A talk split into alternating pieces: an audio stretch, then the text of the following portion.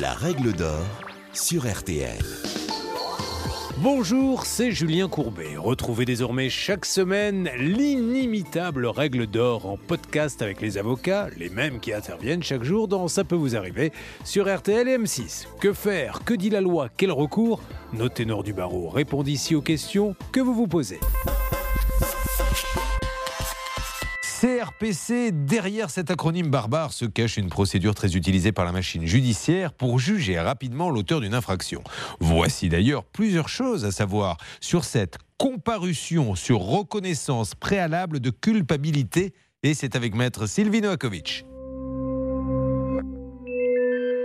La CRPC, c'est la convocation sur reconnaissance préalable de culpabilité, ou on appelle cela également plaider coupable à la française. C'est une procédure simplifiée destinée à éviter le procès dès lors que l'individu concerné reconnaît les faits. Attention, la CRPC est limitée aux délits les moins pénalement réprimés. Ce sont ceux qui sont punis d'une peine d'amende et lorsque la peine d'emprisonnement prévue par le texte est inférieure ou égale à 5 ans. En règle générale, la CRPC est proposée par des faits de conduite sous l'emprise de stupéfiants ou des vols et recels simples dans lesquels il n'existe pas de complexité et pour lesquels l'auteur a reconnu sa responsabilité pleine et entière.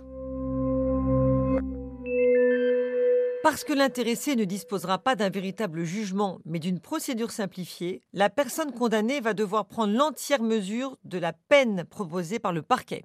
L'avocat est donc obligatoire pour cette procédure. L'avocat aura aussi un rôle de négociateur avec le parquet afin de trouver la peine la plus adaptée possible à votre personnalité et votre situation personnelle, familiale et financière. L'avocat interviendra également au stade de l'audience d'homologation en présence du juge. Vous devez prendre contact avec un avocat spécialiste en droit pénal, de préférence, des réceptions de votre convocation.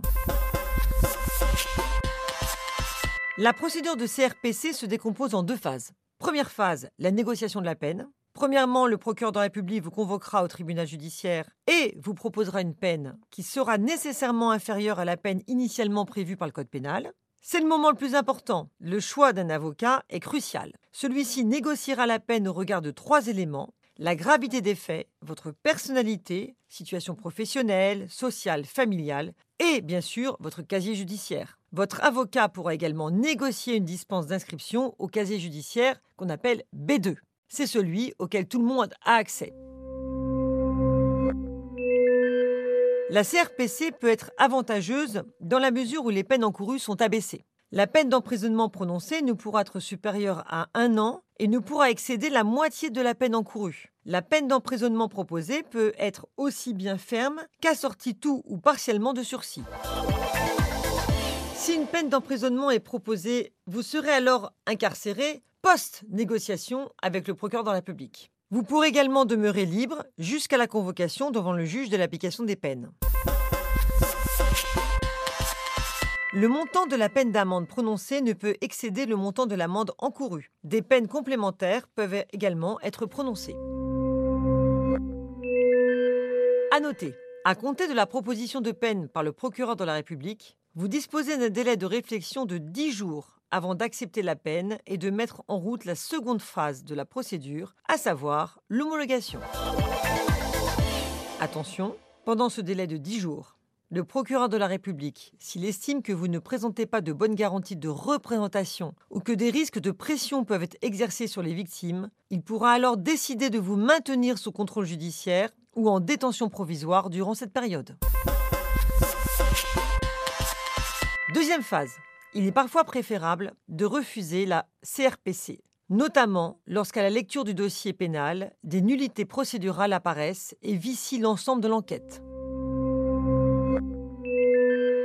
Si vous refusez les peines proposées par le procureur de la République, alors le schéma classique va s'appliquer et vous serez présenté devant le tribunal correctionnel. Votre avocat pourra alors examiner le dossier de procédure et faire valoir des nullités procédurales à l'audience.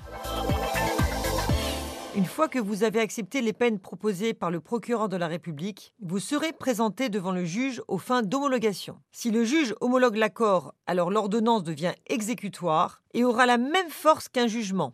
Vous disposez de 10 jours pour interjeter appel de cette ordonnance.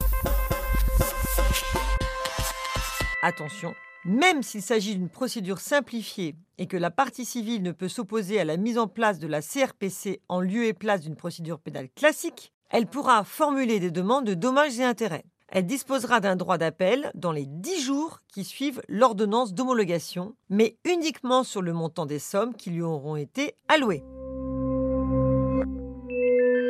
Si le juge refuse d'homologuer l'accord, le procureur de la République saisira alors le tribunal correctionnel pour que vous soyez jugé selon la procédure classique. Les peines prononcées sont inscrites au casier judiciaire B2, disponible aux administrations, et B1. En principe, il n'y a pas d'inscription au B3, car les peines d'emprisonnement prononcées sont inférieures à un an. Néanmoins, le juge peut décider une inscription au B3 même si la peine est inférieure à deux ans. Votre avocat pourra négocier avec le procureur de la République pour que la condamnation ne soit pas inscrite au casier judiciaire B2. En effet, de nombreuses professions, et notamment les hôpitaux ou appartenant à des ordres professionnels, exigent la copie du casier judiciaire B2 vierge. Vous venez d'écouter le podcast des règles d'or de l'émission Ça peut vous arriver.